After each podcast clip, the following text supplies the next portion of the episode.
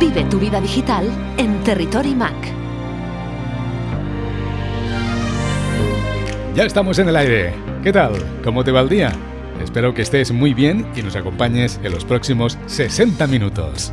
Es un placer para mí saludarte desde el estudio 1 de la radio. Activo el hashtag TerritoryMac. La semana pasada te preguntaba en Twitter cómo valoras el contenido de Apple TV Plus. Estos son los resultados. El 38,6% de los participantes dicen que Apple TV Plus tiene que mejorar. Un 25,7% dice, no está mal. Otro 25,7% no tiene Apple TV Plus. Y el 10% habéis dicho que Apple TV Plus es excelente. José Foss nos explica que las series tienen mucha calidad. Ha visto The Finding Jacob, The Morning Show y Ciclos. Carlos JG dice, un año con el canal y no he visto ni un solo minuto. Víctor Gutiérrez hace esta reflexión. Apostar por calidad frente a cantidad en estos tiempos es muy arriesgado. Urge aumentar el catálogo y la COVID dificulta la creación de nuevos contenidos. Apolo tiene difícil, pero le sobra pasta y persistirá. Fran Correas apunta, pues Ted Lasso merece muchísimo la pena. Comedia British de buen rollo. Fran, tengo que decirte que yo también estoy siguiendo a Ted Lasso y coincido contigo. Compi. Sintonizas Territory Mac. Esta semana FacMap.com publica que durante la Semana del Clima de Nueva York, Apple ha sido nombrada como la mejor empresa catalizadora de energía verde en los premios Liderazgo RE100 por su compromiso para empujar la cadena de suministro hacia la neutralidad de carbono, ahorrando la misma cantidad que consumen. Esta semana en nuestra encuesta de Twitter te pregunto, ¿qué opinas del compromiso de Apple con el medio ambiente? Tienes tres opciones. La primera opción, estoy satisfecho. La segunda opción, es lo que tienen que hacer. Y la tercera opción, tienen que hacer más. Participa en esta encuesta y comparte tu opinión en Twitter con el hashtag TerritoryMac. ¿Qué opinas del compromiso de Apple con el medio ambiente? Territory Mac. Territory Mac. Territory Mac. Sintonízanos en tu radio. Escúchanos cuando y donde tú quieras en Apple Podcast. Síguenos en nuestras redes sociales. Conéctate a la web y vive tu vida digital en Territory Mac. Es un placer para mí acompañarte en la radio. Gracias por elegirnos. Oye Siri, lee mi lista sumario. Hoy en Territory Mac. Hay tres recordatorios en tu lista sumario. Descubriremos con el doctor Pablo Martín Merlo los avances en cardiología de la mano de la tecnología y sabremos si un Apple Watch puede ayudar a un usuario a controlar la salud de su corazón. Julio César Fernández, evangelista de desarrollo en tecnología de Apple, analizará los nuevos productos y servicios de la compañía de la manzana desde la perspectiva de los desarrolladores. Repasaremos la actualidad de la semana y los nuevos estrenos en Apple TV Plus. Gracias, Siri. No hay de qué. Territory Mac con Jaume Angulo. Repasamos la actualidad. Territory Mac, noticias. El martes, la compañía de la manzana publicó nuevas ofertas laborales para incluir analistas a Siri en diferentes idiomas. Según ha informado la Plataforma para la Lengua, este es el resultado de las gestiones que ha realizado la entidad. Siri será el primer asistente de voz que hablará en catalá. Elon Musk, presidente ejecutivo de Tesla y SpaceX, ha explicado en una entrevista publicada en The New York Times que el implante cerebral de Neuralink se está probando en cerdos. Musk quiere que este dispositivo que vincula el cerebro con un ordenador cambie la comunicación humana. DigiTimes informa que el próximo iPad Pro será el primer producto de Apple que incorporará la pantalla mini LED y estará disponible a principios de 2021. Y añade que le seguirá un nuevo MacBook con la misma tecnología a mediados del próximo año. Night of iMac publica que Foxconn, la empresa china que fabrica los productos de Apple, está a pleno rendimiento para fabricar el mayor número posible de iPhones 12. Roku ha actualizado su sistema operativo, ha lanzado la aplicación de su canal y el sistema de suscripción de canales de pago de Roku Channel. Roku permitirá ahora conectividad con AirPlay 2 y HomeKit. Apple y Billie Eilish han anunciado que el esperado largometraje documental The World's a Little Blurry, dirigido por el galardonado cineasta Archie Cadlar, se estrenará en cines y en Apple TV Plus en febrero de 2021. Tienes todos los detalles en nuestra web territorymac.com. Sintonizas Territory Mac. El corazón es el órgano principal del aparato circulatorio. Cuando nos referimos que hablamos desde el corazón, hacemos alusión a donde residen nuestros sentimientos y los impulsos. Ahora en Territory Mac queremos conocer qué avances existen en cardiología de la mano de la tecnología y si el uso de un Apple Watch puede ayudar a un usuario a controlar la salud de su corazón. Conversamos con el doctor Pablo Martín Merlo, médico cardiólogo especializado en ecografía crítica. Le apasiona la tecnología y en particular Apple. Conectamos con Buenos Aires, Argentina. Pablo, bienvenido a Territory Mac. Bueno, muy buenos días Jaume, muy buenos días amigos de Terrimac. Es un gusto para mí estar acá con ustedes. Así que bueno, la verdad que soy yo el agradecido Jaume de tu invitación. Me puso muy contento cuando me invitaste y con mucho gusto vamos a ir charlando de, todo lo, que, lo, nuevo que hay en tecnología vinculada a la medicina y en particular con el Apple Watch. Pablo, eres el director del curso de ecocardiografía crítica, transtorácica y transesofágica de la Universidad de Buenos Aires. ¿Qué avances existen en cardiología vinculada a la tecnología? La verdad que son muchísimos. Todo lo que tenga que ver con los datos y la aproximación a la inteligencia artificial y el machine learning y demás es algo que, que, se acerca a la práctica. Todavía estamos intentando, por supuesto, entender un poco también de qué se trata pero sin duda que, sobre todo el tema de los datos en forma masiva eh, nos va a dar grandes ventajas para el futuro y para mejorar la calidad de vida de nuestros pacientes. Formas parte de la Asociación Argentina de Ultrasonografía Crítica y te apasiona la tecnología. Hemos visto unas fotos de tu estudio desde donde realizas las clases online. Esta pandemia te ha llevado a adaptarte a esta nueva situación. ¿Cómo lo vives? Bueno, estamos haciendo muchas clases online y por eso hubo que comprar un micrófono, una pequeña consola y bueno, de alguna manera darle rienda suelta a, lo que me gusta, que es la tecnología y en particular dirigido al área médica, ¿no? Así que bueno, como viste, este, tengo mi, Mac, que es irreemplazable, por supuesto, que es fundamental, y mi Apple Watch, que ya está un poquito antiguo, pobrecito, pero bueno, viste que acá en Argentina cuesta un poco eh, todos los productos electrónicos, la verdad que están muy caros, así que próximamente habrá que, actualizarlos junto al iPhone, pero si algo que tiene bueno Apple es que aunque tenga varios años el producto sigue siendo igual de funcional y útil y actualizable, así que la verdad que yo soy fanático también este, de la marca, ¿no? Pablo, eres el codirector del curso gratuito online interactivo sobre ecografía crítica.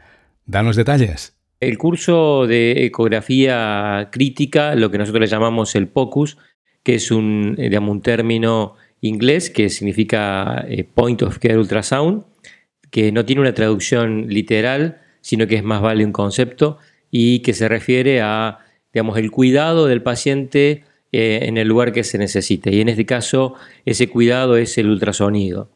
Lo formamos la Asociación Argentina de Ultrasonografía Crítica, SARUC, con un grupo de colegas, amigos de distintas especialidades, vinculadas fundamentalmente al área crítica, a la terapia intensiva y a la cardiología, pero también se unieron eh, especialistas de otras áreas. Eh, esto ya hace unos cinco años y tenemos varios cursos que son avalados por la Universidad de Buenos Aires. Y en este caso en particular, este curso es un curso gratuito de POCUS, de Point of Care, y está dirigido a la comunidad médica en general de toda Iberoamérica. Creemos que es una oportunidad importante para dar a conocer un poquito a aquellos que todavía no conocen de qué se trata el Point of Care. Es una aproximación a la tecnología, a lo que se viene, eh, algo que, en algunos países, sobre todo en algunos países de Europa y Estados Unidos ya está muy difundido, que son los pequeños equipos de ultrasonografía y de ecografía, algo que para nosotros sigue siendo un elemento de ciencia ficción, sobre todo para los que ya tenemos cuarenta y pico de años, en mi caso tengo 48 años, así que como te imaginas, muchas de estas herramientas hoy modernas pero disponibles para nosotros los médicos no dejan ser parte de lo que soñamos en nuestra infancia cuando veíamos Viaje a las Estrellas y, teníamos, veíamos al doctor con ese aparatito que sacaba del bolsillo y examinaba al paciente. Bueno, esta tecnología hoy está disponible, el ecógrafo se puede llevar en el bolsillo, no reemplaza, por supuesto, la interacción con el paciente y el examen físico tradicional, pero lo enriquece muchísimo. Así que bueno, estamos trabajando en eso, eh, en la Asociación Argentina de Ultrasonografía Crítica y en el curso tanto de ultrasonografía como de ecocardiografía crítica. Así que bueno, va dirigido a médicos en general, eh, a los que trabajan en áreas críticas, intensivistas, emergentólogos, cardiólogos, pero también internistas y otras especialidades, ya que cada vez el POCUS está avanzando cada vez más y poniéndonos un, como te decía, un ecógrafo este, muy pequeño en el bolsillo y que se complementa con el estetoscopio, ¿no? Esa herramienta que todas las personas conocen que usamos los médicos, donde, bueno, ahora en este caso no solamente ocultamos al paciente, sino que también utilizamos las imágenes ecográficas para hacer diagnósticos. Es muy interesante. Pablo, este curso ya está en marcha. Sí, el 19 de septiembre comenzó eh, el curso de Point of Care Ultrasound o POCUS, dirigido eh, para un público médico en general, como decíamos, y basado fundamentalmente en casos clínicos, un curso que lo planteamos como absolutamente interactivo. Yo soy codirector junto al doctor Francisco Tamañone y la verdad que es una experiencia que ha resultado absolutamente exitosa y para nosotros muy satisfactoria. Hemos tenido un gran número de inscriptos y de gente que se conecta vía Zoom, que es la modalidad que estamos utilizando todos hoy, hoy en día para poder aprender y para poder comunicarnos, este, no solamente entre especialistas de un área en particular, sino en, toda la comunidad médica. Así que la verdad que eso fue una experiencia y está siendo, porque todavía está en curso justamente, dura seis semanas.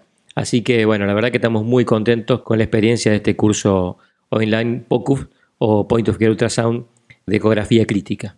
Pablo, eres el vicepresidente de la Asociación Argentina de Ultrasonografía Crítica y miembro titular de la Sociedad Argentina de Cardiología. ¿Cuál es la inquietud de vuestro colectivo y cuáles son los principales temas de debate?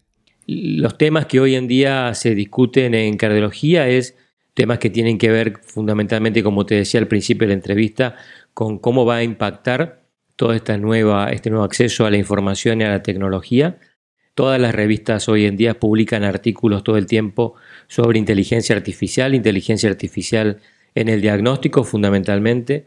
Los nuevos equipos, algo que nosotros nos dedicamos, eh, ecográficos, van a venir con herramientas de inteligencia artificial que van a permitirle al médico actuante una aproximación diagnóstica cada vez más precisa. Por supuesto, no lo reemplaza, no reemplaza al técnico sonografista, no reemplaza este, al médico en particular, pero es algo que se está discutiendo mucho, cuál va a ser el alcance, cuál va a ser la mejora real para el paciente. Y, bueno, y todas estas nuevas tecnologías, incluido el ultrasonido de bolsillo que te comentaba, es algo que también está en discusión eh, y que cada vez se está ampliando más. Así que yo pienso que, sin duda toda esta área nueva que se plantea del Big Data y, y la inteligencia artificial va a ser algo que nos va a dar muchas ventajas para el diagnóstico precoz, sobre todo de las patologías cardiovasculares y todas las patologías en general. También dedicas tu tiempo a la investigación. Actualmente, ¿en qué se centran tus investigaciones médicas? Bueno, fundamentalmente la investigación que yo hago es una investigación clínica, una investigación eh, basada en datos que recogemos de los pacientes, en registros que eh, nos permite realizar nuestra actividad a través de la Asociación Argentina de Ultrasonografía Crítica. Hacemos registros donde nuestros alumnos vuelcan datos de los pacientes que ellos evalúan en el día a día. Así que bueno, de alguna manera son reportes, reportes clínicos, y ese es el tipo de investigación clínica que nosotros realizamos día a día y en este caso en particular estamos avanzando con justamente un registro de imágenes en general, de ultrasonografía, de ecografía crítica en esta epidemia de COVID que nos está afectando tanto a todos, en, tanto a ustedes en Europa como a nosotros en América Latina y el resto del mundo. Así que bueno, fundamentalmente esa es, la área, esa es el área de investigación que en este momento estamos desarrollando. El corazón artificial ya existe. ¿Cuánto crees que escribiremos el titular sobre la primera persona que haga vida normal con un corazón completamente artificial? Con respecto al corazón artificial, que sí es cierto, como vos decís, ya existe, yo no te puedo asegurar cuándo va a ocurrir eso, creo que todavía falta un poco, eh, hay algunas barreras para superar, por supuesto que sigue siendo una alternativa, pero creo que probablemente tengamos más de una década por delante para poder tener un equipamiento de este tipo que le permita a un paciente vivir una vida eh, completamente normal. Eh, aún así, yo creo que podemos trabajar todavía en, como te decía, el futuro es sobre todo la prevención. Prevenir la patología cardiovascular y para eso necesitamos la mayor cantidad de datos posibles que nos permite identificar sobre todo la patología cuando recién se inicia y poder de esa manera evitar que, que, se profundice, que se agrave y que algún día ese paciente pueda necesitar un trasplante cardíaco. Los hábitos saludables son la clave para mantener el corazón vigoroso. ¿Qué cosas debemos tener en cuenta según nuestra edad para evitar las enfermedades cardiovasculares? Mira, los hábitos que nosotros tenemos que mantener, independientemente por supuesto de la edad, es eh, siempre una buena alimentación. Ustedes en Europa tienen y en España en particular una alimentación bastante buena, sobre todo los que pueden permitirse seguir una dieta de tipo mediterránea. Nosotros en Argentina en particular, en Latinoamérica, ustedes saben que somos muy afectos al consumo de carne. Eso es algo que nos cuesta eh, dejar de lado, pero sí está claro en la población en general de que hoy en día que fumar es malo y cada vez creo que son menos las personas que fuman, son más las personas que realizan actividad física y que intentan alimentarse lo más sano posible. Así que yo creo que como eh, con respecto a tu pregunta, de que cuáles son los hábitos saludables, fundamentalmente hacer actividad física, aunque no sea una actividad súper este, intensa, una actividad de, moderada intensidad, este, es suficiente. Y por supuesto, eh, algo que vamos a hablar más adelante en la entrevista seguramente, pero que es los nuevos dispositivos que hoy en día nos permiten cuantificar esa actividad física, algo que antes nosotros hacíamos digamos, de alguna manera en forma empírica, hoy ya podemos tener un registro mucho más preciso de cómo se comporta nuestro cuerpo y nuestro aparato cardiovascular en particular este, cuando hacemos ejercicio, algo que es sumamente interesante. Hablamos ahora de la introducción de los dispositivos de la compañía de la manzana relacionados con la salud. El reloj inteligente Apple Watch Series 4 introdujo la capacidad de realizar un electrocardiograma. Con la aplicación ECG, el Apple Watch Series 5 puede generar un electrocardiograma similar a los de derivación de 1. El Apple Watch Series 6 se anunció el 15 de septiembre y estrena la prestación Oxígeno en Sangre. El Apple Watch puede ayudar a un usuario a controlar la salud de su corazón y en un momento dado salvarle la vida. Sí, la verdad que la introducción del trazado electrocardiográfico en el Apple Watch de Series 4 fue un avance tremendo eh, me parece a mí particularmente incluso eh, como cardiólogo al principio teníamos algunas dudas sobre cuál es la calidad del trazado y qué utilidad puede tener, por supuesto como toda cosa nueva, hasta que uno empieza a ver algunos trabajos que se publican incluso en las revistas de mayor prestigio en el mundo, donde justamente los datos que derivan de la aplicación del Apple Watch eh, resultan muy útiles para el diagnóstico de algunas patologías, puntualmente de algunas arritmias Así que yo creo que es una, herramienta fundamental. La diferencia entre el electrocardiograma que permite generar eh, el Apple Watch es que acá estamos analizando una sola derivación.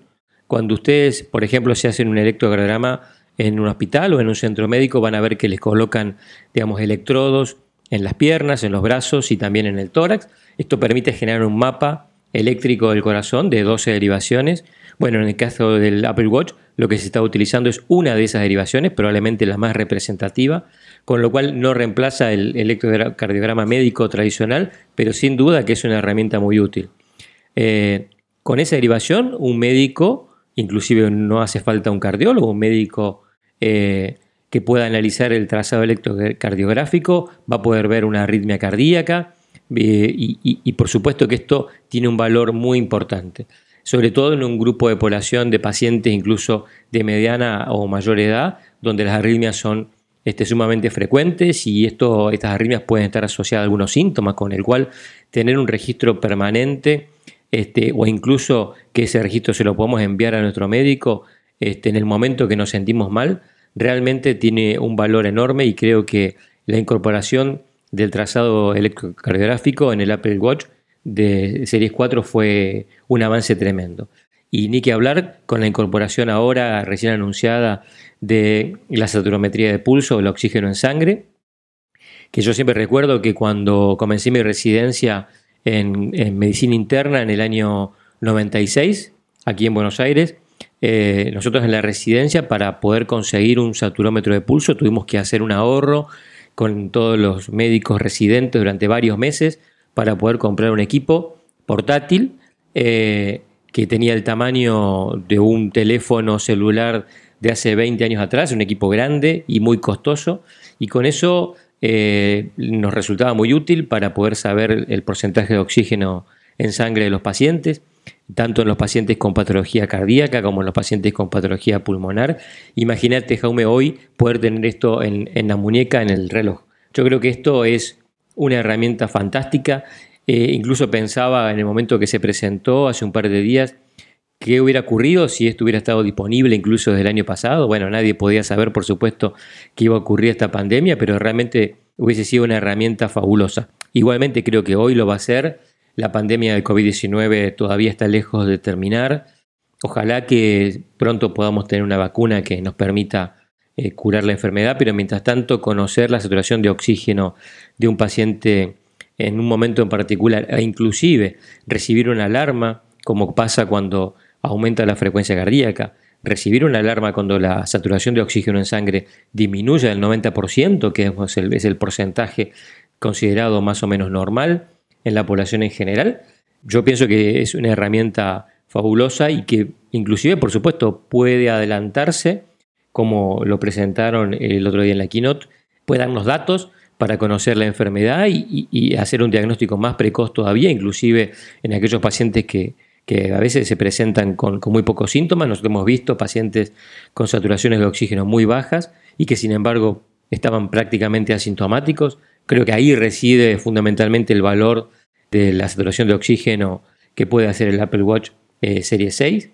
eh, y que por supuesto esto puede ayudar a salvarle la vida a un paciente. Así que creo que habrá que probarlo, habrá que ver la precisión del método. Todavía es algo muy nuevo, el cual no hemos visto cómo funciona, pero eh, viniendo de Apple, seguramente que, es una, que va a ser una herramienta muy útil y, precisa, así que bueno, la verdad que sorprendido por la incorporación de esta prestación en el Serie 6. Recordamos que un electrocardiograma es una prueba que se usa para registrar el ritmo y la intensidad de las señales eléctricas que hacen latir el corazón. Cuando un médico observa un electrocardiograma, puede obtener información detallada de cómo funciona el ritmo cardíaco y buscar irregularidades.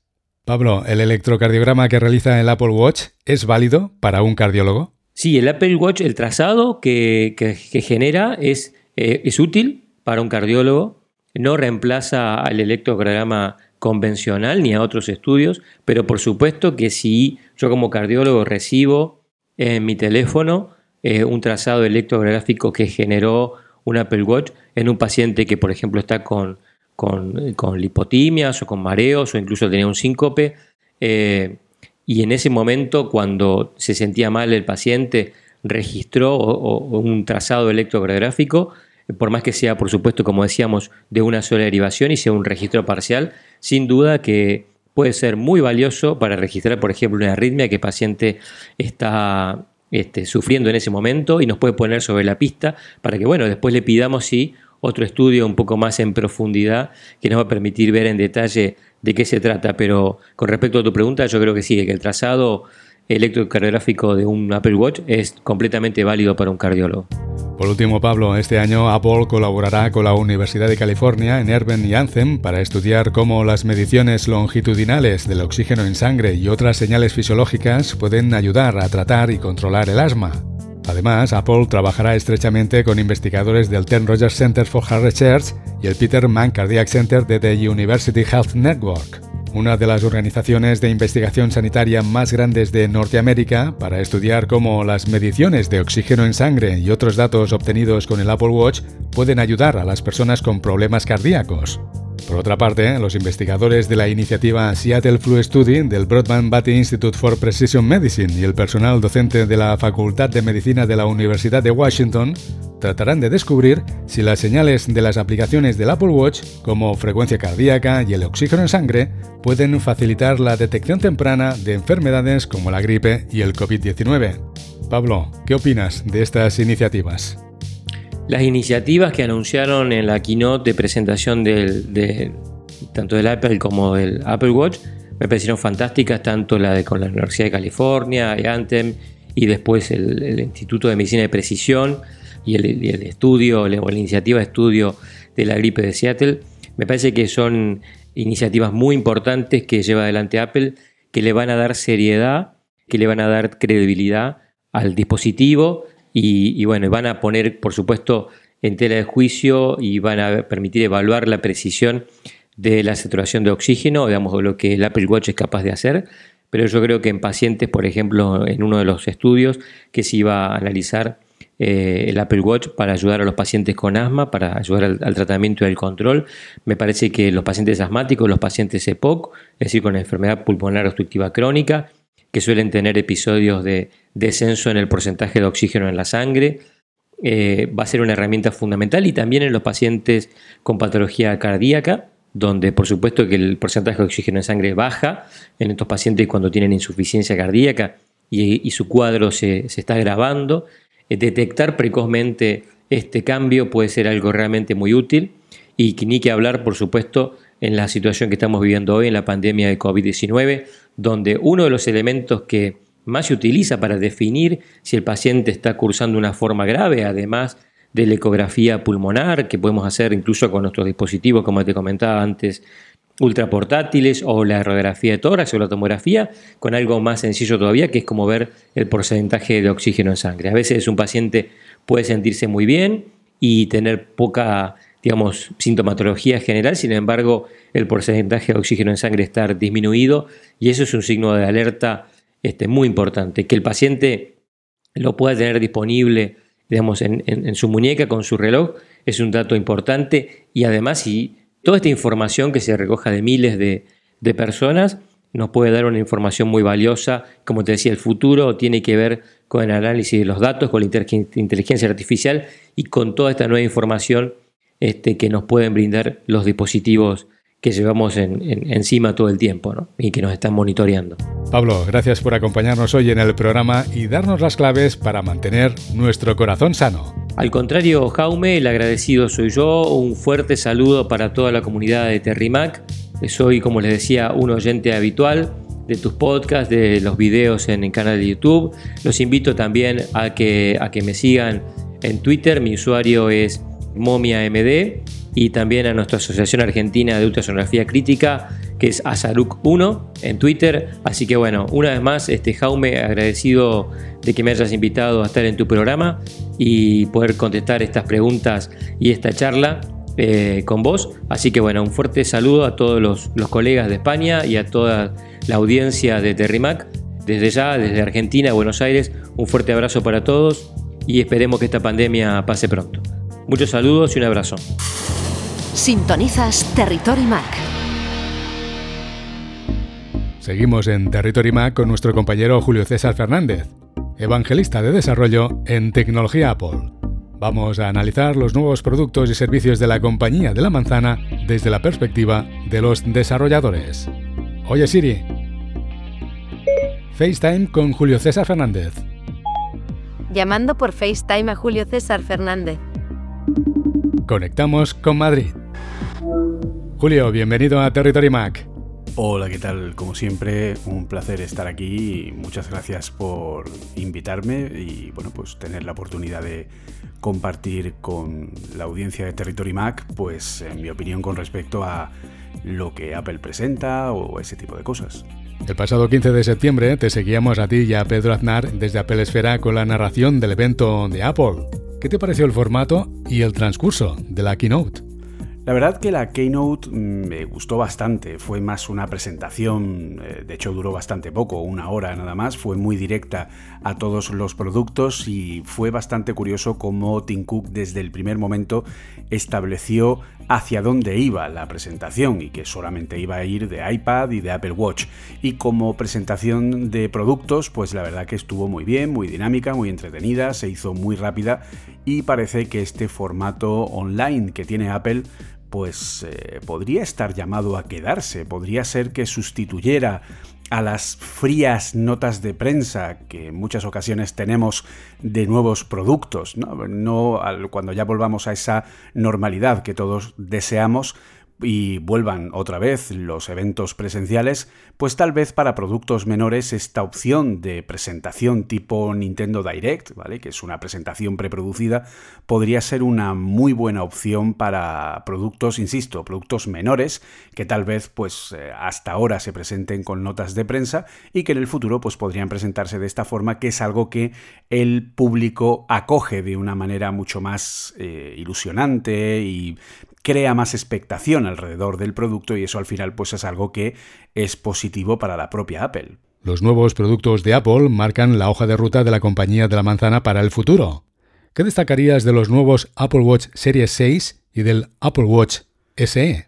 Los nuevos Apple Watch, la verdad que mm, son pues una lógica evolución. El primero de ellos es el Series 6, que es una evolución eh, muy pequeña, es una revisión eh, casi igual que yo, eh, en cierta forma, llamaba al Apple Watch Series 5 el Watch 4.1, pues este Series 6 podríamos llamarlo el 4.2, es decir, es una mejora en la que sí es cierto que Apple ha puesto muchas cosas muy interesantes, pero eh, al final pues es un poco lo mismo de siempre, ¿no? Es decir, más potencia, más eh, mejor batería, bueno, no, realmente mejor batería, sino mejor gestión de la propia batería a nivel de eficiencia energética viniendo del procesador, un procesador mucho mejor que en esta ocasión por primera vez incluye eh, motores neurales para poder hacer operaciones de inteligencia de aprendizaje automático, inteligencia artificial, pues para detectar movimientos eh, cuando, por ejemplo, hacemos una rutina de baile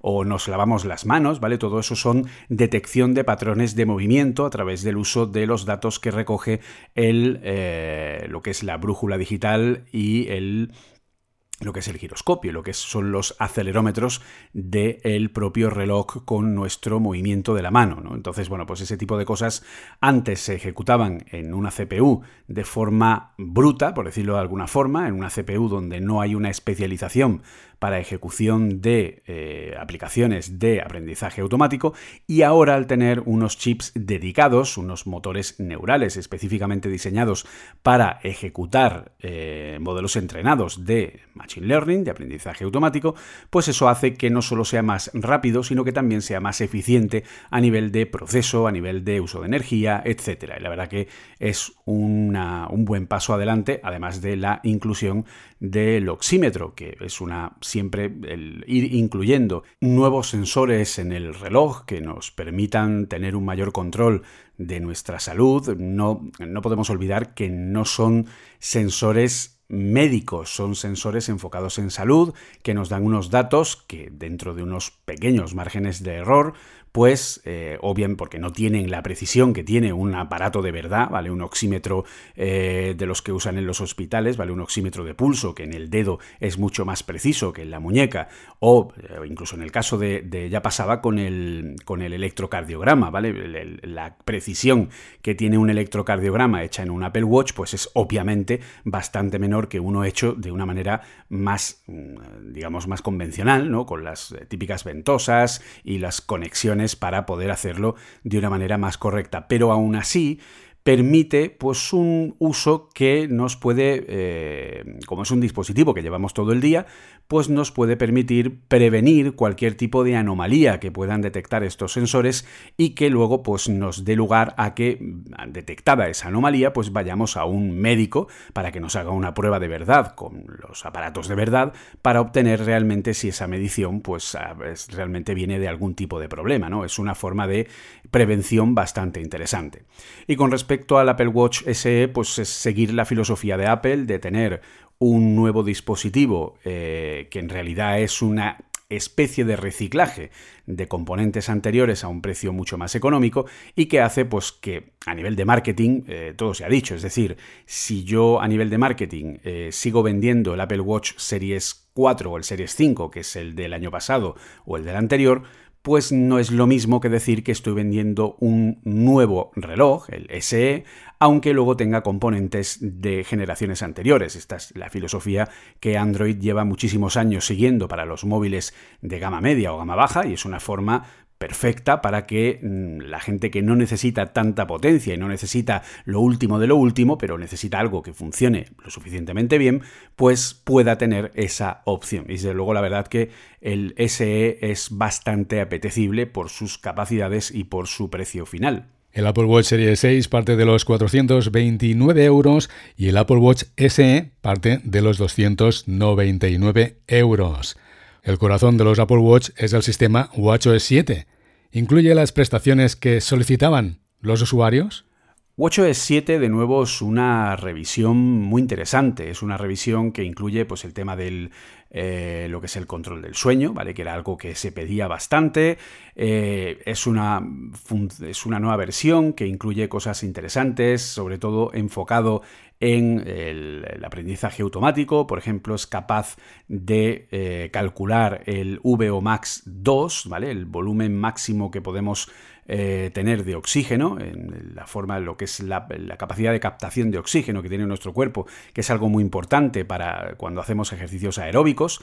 Y entonces, bueno, pues eh, unido pues, a un montón de rutinas, como por ejemplo la, la, detección de movimientos, de patrones de movimientos o de sonidos, a través también de Machine Learning. Entonces, pues puede controlar eh, qué movimientos hacemos en rutinas de baile o en rutinas de pues, ese tipo de cosas que serán muy útiles para el servicio que han presentado de Apple Fitness Plus que irá conectado directamente contra el televisor y que nos permitirá a través del Apple Watch pues monitorizar nuestro ejercicio. Entonces, bueno, pues es una versión que mejora arregla mm, fallos que había anteriormente y que sigue puliendo el sistema versión a versión. En general, este año lo que hemos tenido ha sido más bien eh, un pulido de las versiones con pequeños añadidos que han ido aportando valor a los sistemas. Todo esto trabaja en iOS 14 y antes de entrar en antena me decías que hay una mejora importante para ti. ¿Cuál es? La mejora más importante que tiene iOS 14 es el tema, o por lo menos la que más se ha notado, es el tema de los widgets. Los widgets son un primer paso para tener pequeñas formas de interactuar con esas aplicaciones que son más comunes para nosotros. En esta primera versión, eh, los widgets no permiten una accionabilidad de ellos, ¿vale? Es más bien como una ventana de nuestra aplicación que puede actualizarse a través de una línea de tiempo, ¿vale? De acuerdo, o sea, imagina que yo tengo pues eh, un widget que me sirve para ver el tiempo, pues ese widget tiene preparado una programación de forma que cada 15 minutos, cada media hora, dependiendo de cómo lo haga el desarrollador, pues se refresca, se lanza un proceso en segundo plano que lanza nuestra, eh, que se lanza de nuestra aplicación sin tener que abrir la propia aplicación y refresca la información. Por lo tanto, es una forma muy visual de ver cualquier tipo de cambio, etc. El concepto es el mismo que el que tienen las complicaciones de las esferas en el Apple Watch. Entonces, pues la verdad que es bastante interesante con la novedad que en el iPhone se pueden poner estos widgets compartiendo espacio en el escritorio con los iconos de las apps y de hecho estos widgets también sirven como una especie de icono gigante de las aplicaciones. Como he dicho en esta versión, no son accionables, no se pueden tocar elementos, aunque sí podemos tener accesos directos. Por ejemplo, el widget que ha eh, lanzado Google para su propia app de buscador pues tiene varias zonas que podemos pulsar y que son accesos directos a partes concretas, a acciones concretas de la aplicación de Google para acceder a la búsqueda por voz o a la búsqueda de Google Lens, etcétera, ¿vale? Entonces, pues la verdad que es una forma interesante de poder dar esta funcionalidad. Y si alguien se pregunta, porque esto me lo han preguntado mucho, si no se podrán tocar los widgets para hacer, por ejemplo, imagina que tenemos un widget con eh, una lista de tareas y que podamos marcar esas tareas como hechas directamente en el widget. Eso hoy no se puede realizar porque Apple necesita hacer más mejoras en el sistema eh, por dentro para permitir hacer operaciones en segundo plano que arranquen lo que es la parte de datos y procesos de las aplicaciones y hagan cambios a ese respecto, pero sí lo podremos hacer, estoy convencido, en la próxima versión iOS 15 donde se nos permitirá a través de Swift UI, que es la librería que se ha usado para hacer estos widgets, pues eh, se permitirá hacer este tipo de acciones que van a dar aún más importancia a lo que son los desarrollos. Esto unido pues a la inclusión de la biblioteca de apps, es decir, un sitio donde tenemos todas las apps y podemos buscarlas y ejecutarlas y el sistema las va organizando según ve cómo las usamos o cómo las instalamos o las últimas que hayamos usado, etcétera, y entonces incluso por lo que son categorías y tal, entonces bueno, pues es una muy buena forma de no tener tantas páginas de apps, sino poder ocultar páginas eh, para poder eh, lanzar a partir de esa biblioteca de apps, pues como ya hacemos en el Mac con, con, la opción de Spotlight, ¿no? con el buscador, pues es una forma bastante interesante. Por lo demás, iOS 14 es básicamente una versión que pretende pulir la gran mayoría de errores que, hemos tenido que sufrir durante este año en iOS 13 y ahora pues se ha conseguido que el sistema sea a muy grandes rasgos, aunque todavía requiere trabajo obviamente, pero la verdad que es bastante más estable que la versión anterior. Hablamos ahora de los nuevos servicios que anunció Apple. ¿Qué opinión te merece la nueva prestación Configuración Familiar en WatchOS 7? ¿Qué nos permitirá ¿Y qué iPhone necesitamos para que funcione? La verdad que lo de la configuración familiar, el Family Setup, es una cosa bastante interesante. Eh, básicamente es poder eh, poner relojes para personas eh, que puedan ser dependientes, como nuestros hijos o nuestras personas mayores, y que puedan estar unidas a nuestro dispositivo, a nuestro iPhone. Eh, para poder utilizarlo necesitamos un iPhone que tenga eh, conexión de datos, un iPhone que sea LTE, no sirve uno que sea solamente Wi-Fi, ¿vale? Porque si no, no tendría ningún sentido ni podríamos comunicar con él. Pero podemos eh, podemos asociar más de un Apple Watch a un mismo iPhone, insisto, cuando es cuestión de eh, dárselo o, que ese Apple Watch pues lo tenga una persona que tenga algún tipo de dependencia, pues como un niño o una persona mayor que queremos monitorizar por si pues a lo mejor vive sola y tiene algún tipo de problema, pues se cae o tiene algún tipo de problema de, tensión o de, bueno, no de tensión, sino de circulación, etcétera, cualquier problema de los que pueda detectar el Apple Watch.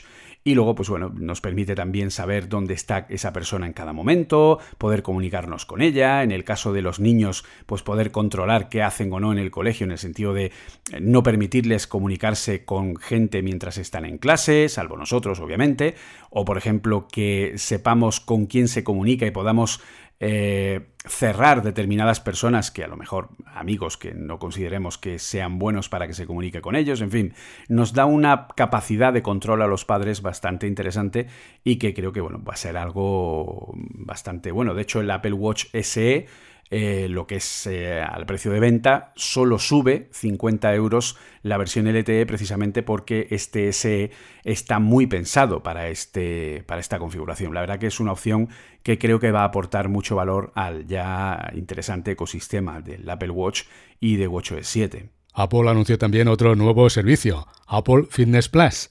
Julio, no sé si es una prestación que tú estabas esperando. Pues Apple Fitness Plus básicamente me pilla un poco lejos, ¿vale? ¿Por qué? Porque yo no soy muy de ejercicio físico, a las pruebas me remito, eh, de que, en fin, eh, tengo que hacer un poco más de ejercicio, ¿vale? Sí. Aunque hemos llegado al acuerdo, el equipo de Apple Esfera, en que nos vamos a poner todos cachas, en plan Jason Momoa, cuando, cuando llegue a España eh, lo que es Apple Fitness Plus, ¿no? Pero bueno. Eso está bien. Independientemente a eso, me parece un servicio muy interesante, ¿vale? tiene un precio bastante competitivo, si lo comparamos con lo que pagamos por no ir al gimnasio, ¿de acuerdo? Por lo menos pagamos menos por eh, no hacer Fitness Plus, esperemos que sea que sí. Eh, y luego, sobre todo, pues es la experiencia Apple, ¿no? Es la unión, es la e-, esa conjunción de servicios dentro del ecosistema, pues de tener la aplicación en nuestra tele o de tenerla en nuestro teléfono cuando estamos en el gimnasio o de tenerla en nuestro iPad y poder hacer esas rutinas, esos ejercicios, ejercicios eh, muy bien pensados, hechos por profesionales de alto nivel, cada semana nuevas clases para incentivarnos, incluso con listas de reproducción en Apple Music, que si nos gusta la música de una rutina de ejercicio, de un vídeo, pues podemos ponerla para, para usarla cuando salimos a correr o cuando hacemos cualquier tipo de rutina por nuestra parte. Es decir, es un, un servicio que complementa muy bien ¿no? la filosofía de Apple de cuidarse, de, vida sana, etcétera, etcétera. Y creo que es bastante interesante y he de confesarlo. Muy probablemente cuando llegue a España, pues eh, seguramente lo pruebe, ¿vale? Eh, pues para, para, ver un poco, porque, en fin, es una forma bastante interesante de eh, coger esa rutina y, pues bueno, al final el ejercicio es importante para nosotros y para nuestra salud. Y la verdad, pues que este añadido, pues creo que es bastante atractivo tal como lo han planteado y tal como es la conjunción tecnológica que nos ofrece de la sincronía del Apple Watch para controlar los ejercicios, de ver los resultados de cada una de las rutinas que hagamos, que nos proponga nuevas en base a lo que vamos haciendo, en fin. La verdad que creo que es algo muy interesante y que creo que va a tener un gran éxito. Yo le auguro realmente un gran éxito a este servicio. También tenemos el nuevo iPad de octava generación y los nuevos iPad Air. ¿Qué destacarías de sus principales características? ¿A quién van dirigidos? ¿Y qué debemos saber antes de comprar? Pues la verdad que son dos iPads muy interesantes. El iPad de octava generación, básicamente, para que nos hagamos una idea, es exactamente que el iPad de séptima, solo que con un nuevo chip. Pero todo lo demás es exactamente igual. Almacenamiento, eh, memoria, en pantalla, en capacidades, en formas, etc. Es exactamente igual, pero claro, es cambiar un procesador A10 Fusion por un procesador que es dos generaciones por delante, el A12 Bionic, que es el procesador que ya tenía la anterior generación de iPad Air, el iPad Air de tercera generación que era de tamaño 10,5 pulgadas, que era un reciclado, por decirlo de alguna forma, del diseño de los iPad Pro de 2017, de los iPad eh, insisto, de, de 10,5 pulgadas, que solo tuvieron con ese diseño una única generación.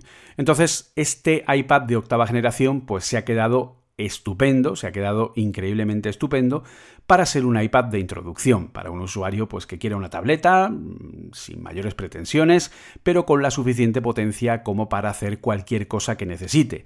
Tiene, insisto, el mismo procesador que un iPhone 10S eh, o 10S Max, y entonces, o un iPhone 10R, eh, y entonces, pues la verdad que es un procesador lo suficientemente competente como para darle una longevidad muy grande y para darle un rendimiento muy interesante y para convertirlo pues, en un iPad realmente muy apetecible, como ese primer iPad o incluso un iPad para nuestros hijos, un iPad destinado a educación. Es decir, es una renovación que me parece muy interesante siguiendo con lo bueno que ya era el modelo anterior, pero ahora mejorado a nivel de lo que es su propio cerebro. Con respecto a los iPad Air, la verdad que fue toda una sorpresa, porque sobre todo la inclusión del procesador A14 que Apple inaugure por primera vez desde el año 2011. Eh, o sea, desde el año 2011 no usaba una nueva generación de procesadores para ponerlos en un, en un iPad y no en un iPhone. ¿De acuerdo? Entonces, eh, porque hasta desde ahí todos los, eh, todos los nuevos procesadores que han ido saliendo de nuevas generaciones siempre han ido primero a los iPhones y luego los iPad, ¿vale? Ese año fue al revés porque primero el A5 primero llegó al iPad 2, pero eh, realmente pues es una cosa eh, que creo que es un salto interesante. No podemos olvidar que el A14 es un chip que está destinado a móvil, que tiene un consumo más bajo, tiene un rendimiento por vatio de eh, lo que es una potencia por vatio, no es un dato que se, se denomina TDP de 6 vatios, ¿de acuerdo? Es un TDP muy bajo.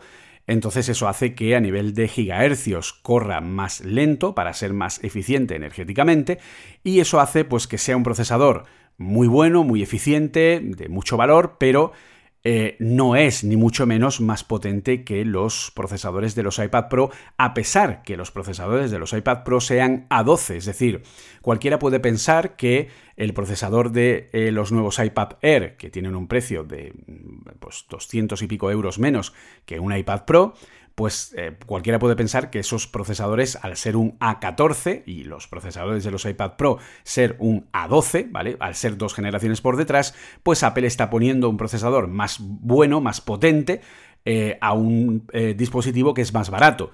No es así, insisto. ¿Por qué? Porque los iPad Pro tienen un procesador A12Z que tiene más núcleos de proceso. Este A14 tiene 6 núcleos y tiene 4D tarjeta de, procesador gráfico. Sin embargo, los A12Z tienen 8 núcleos de proceso y 8 núcleos de gráficos. Y además tienen un consumo muy superior de 15 vatios y además, eh, pues eso, eso hace que puedan ir a más gigahercios de velocidad. Entonces, al final a pesar de que el A14 es más moderno, es más óptimo y puede hacer más cosas, pero no las hace más rápido que el A12. Por lo tanto, el iPad Pro sigue siendo un procesador más potente. Esta es una de las dudas que más me ha preguntado todo el mundo desde que se lanzó y por eso eh, creo que por eso te lo estoy eh, comentando, ¿no? Para que quede claro esa diferencia. Por lo demás, creo que es un iPad muy apetecible, con un diseño que es prácticamente idéntico a el iPad Pro y la novedad más importante es tener, eh, en vez de Face ID, que es algo que sería demasiado caro y encarecería, insisto, el precio bastante, pues han decidido poner el Touch ID en el lateral, eh, lo que es el botón de encendido, ¿de acuerdo? Algo que realmente es eh, muy interesante, porque en muchas ocasiones nos pasa que al coger el iPad Pro con Face ID, eh, como necesitamos agarrar el iPad físicamente eh, delante nuestra, a veces tapamos los sensores de Face ID y tenemos que estar haciendo una especie de juego malabar, ¿no? Para que se desbloquee.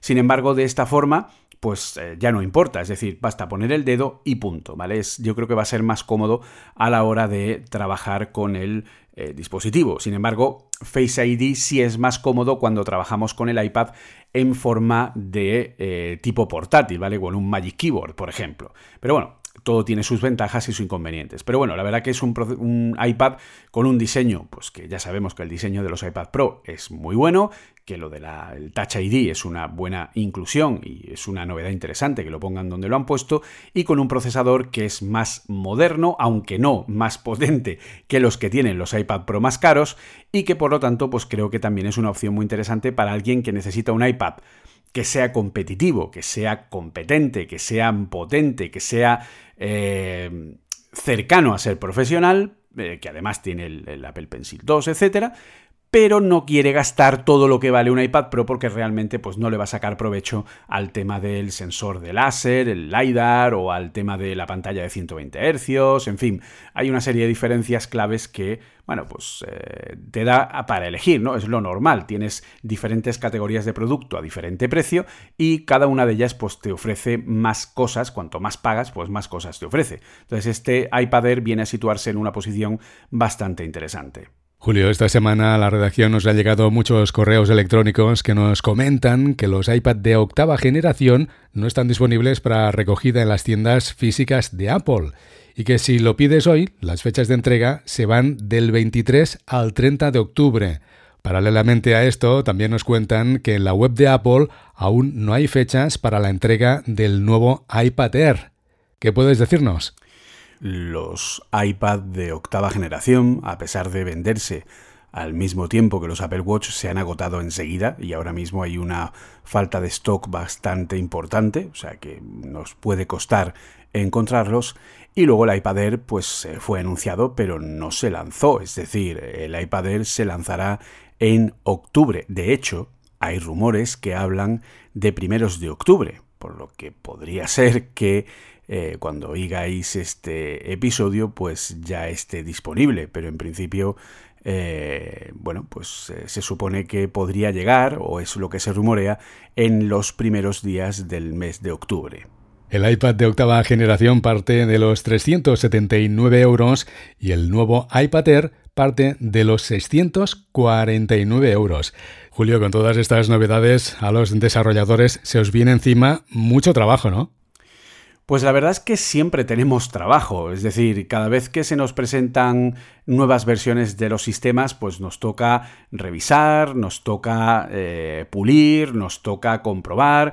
Este año hemos tenido una pequeña mala experiencia porque debido a la planificación que se tenía respecto al evento, pues al final Apple lo que ha hecho ha sido lanzar las versiones finales solo un día después de la presentación. Entonces los desarrolladores no hemos tenido el tiempo suficiente para probar esta última versión y por eso se han presentado una serie de pequeños problemas que han ensombrecido un poco el lanzamiento y que, en fin, yo creo que podrían haberlo hecho de una forma mejor, pero claro, eh, la venta es lo que tiene y realmente pues la, fecha de lanzamiento de los Apple Watch o del iPad de octava generación, porque recordemos que el iPad Air no se venderá hasta octubre, pues eh, esas fechas de lanzamiento ya estaban puestas desde hacía mucho tiempo y entonces pues Apple no le quedó otro remedio que lanzar su versión final de iOS 14 y el resto de sistemas, menos Big Sur, que todavía la opción de macOS todavía no sabemos cuándo se lanzará la versión final. Y entonces, bueno, se vio obligada a lanzarlo eh, deprisa y corriendo, porque si no, los Apple Watch Series 6 y los SE no eh, tenían que salir con esta nueva versión 7, o los iPad con iPadOS 14, y entonces, claro, pues eh, un poco se han pisado a nivel de fechas y ha sido algo pues que realmente no ha sentado muy bien a la comunidad de desarrolladores, ¿vale? No nos ha sentado muy bien que Apple pues nos haya hecho esa pequeña jugada, ¿vale? Que por un lado podemos llegar a entender por el tema del marketing, pero realmente creo que mm, tendrían que haber sido un poquito más transparentes, ¿vale? En general creo que Apple debería ser un poquito más transparente con los desarrolladores y eso pues también les daría puntos a su favor, pero bueno, poco a poco eh, porque Apple eh, va eh, despacio, con paso firme y poco a poco, pues, bueno, esperemos que este tipo de cosas no vuelvan a pasar. Ponos algún ejemplo para que nuestros oyentes se hagan una idea pues sobre todo cosas interesantes para añadir, el tema de los widgets, el tema de nuevas eh, librerías interesantes que nos permiten mejorar, sobre todo eh, mejoras importantes, por ejemplo, en el lenguaje Swift, que nos permiten hacer las aplicaciones de una manera mucho más eh, eficiente, mucho más integrada. no podemos olvidar que Swift UI eh, la nueva librería de interfaces es lanzada el año pasado, pues tenía una serie de carencias lógicas por ser una primera versión y se nota un trabajo muy intenso durante todo este año para mejorar no solo el lenguaje Swift de cara a esta librería, sino también pues mejorar lo que es la propia librería ofreciendo nuevos controles y ofreciendo nuevas posibilidades que van a permitir hacer aplicaciones mucho más interesantes, más vistosas, eh, más fluidas, más usables, en fin, creo que es un añadido bastante bueno y entonces, bueno, pues eh, nos toca obviamente trabajar para que todo eso eh, se vaya actualizando. Pero vamos, es algo que a lo que estamos acostumbrados, eh, que sabemos que eh, durante el verano nos va a tocar trabajar adaptando y aprendiendo todo lo nuevo. Y luego, pues bueno, lo bueno es que ya pues en septiembre la gente puede disfrutar de todas estas nuevas funciones cuando ya las hemos ido adaptando. Julio César, gracias por acompañarnos hoy en Territory Mac, compartiendo con nosotros tu visión como desarrollador sobre los nuevos productos de la compañía de la manzana. Pues nada, gracias a vosotros. Eh, encantado de estar aquí, encantado de poder aportar un poquito de mi experiencia en este sentido, de mi punto de vista como desarrollador. Y nada, ya saben que si les gusta el desarrollo y les gusta entender cómo funciona la tecnología por dentro, que es un poco lo que eh, siempre hacemos, pues pueden seguirme en redes sociales como arroba jcfmunoz o a Apple Coding, eh, como arroba Apple barra baja coding, también en Apple Esfera, donde soy colaborador y escribo en ocasiones y colaboro con el equipo en el día a día y además pues eh, incluso estamos en los directos de presentación, etcétera, y incluso ahora también en Twitch, que me ha dado por empezar a hacer directos y la verdad que la acogida está siendo bastante interesante en twitch.tv barra Apple Coding. Así que si les interesa, pues la verdad que tienen un montón de sitios para, para encontrarme. Y como siempre, muchísimas gracias por invitarme y nada, pues eh, cualquier cosa que necesites, pues ya sabes que ahí estamos. Muchísimas gracias, Jaume. Sintonizas, sintonizas Territory Mac. Estos son los próximos estrenos en Apple TV Plus. El escritor fantasma, la serie ganadora de un premio Daytime Emmy, regresa después de su primera temporada el viernes 9 de octubre. En la segunda temporada, los jóvenes héroes de la serie trabajan para salvar su librería y descubrir la verdadera identidad del escritor fantasma mientras presentan a la audiencia cuentos llenos de frescura y personajes literarios familiares. El 16 de octubre se estrenará la segunda temporada de Hepsters. Las niñas y niños en edad preescolar explorarán el poder del trabajo en equipo, mientras los títeres Cody, Scarter, Mr. Prim y Hert se unen a un grupo de nuevos rostros conocidos e invitados musicales para resolver problemas. On the Rocks cuenta la historia de una joven madre de Nueva York que se enfrenta a dudas repentinas sobre su matrimonio que se une a su padre Playboy para seguir a su marido. Bill Murray, Marlon Wayans y Rashida Jones son los principales actores de esta serie que se estrenará el viernes 23 de octubre.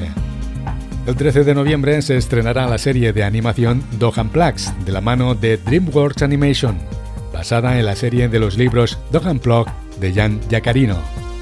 Dohan Plugs sigue a un joven robot llamado Dog que siente que hay más cosas en la vida que solo los hechos. Olivia Colman es la narradora de Becoming You, una serie sobre la vida de los niños en todo el mundo que explora cómo los primeros 2000 días en la Tierra dan forma al resto de nuestras vidas. Becoming You se estrenará el 13 de noviembre. Sintonizas Territory Mac. Nos vamos. Ha sido fantástico compartir contigo este tiempo de radio. Gracias por acompañarnos y gracias también a todo el equipo de la radio.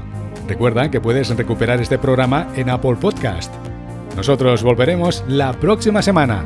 Cuídate mucho. Territory Mac con Jaume Angulo.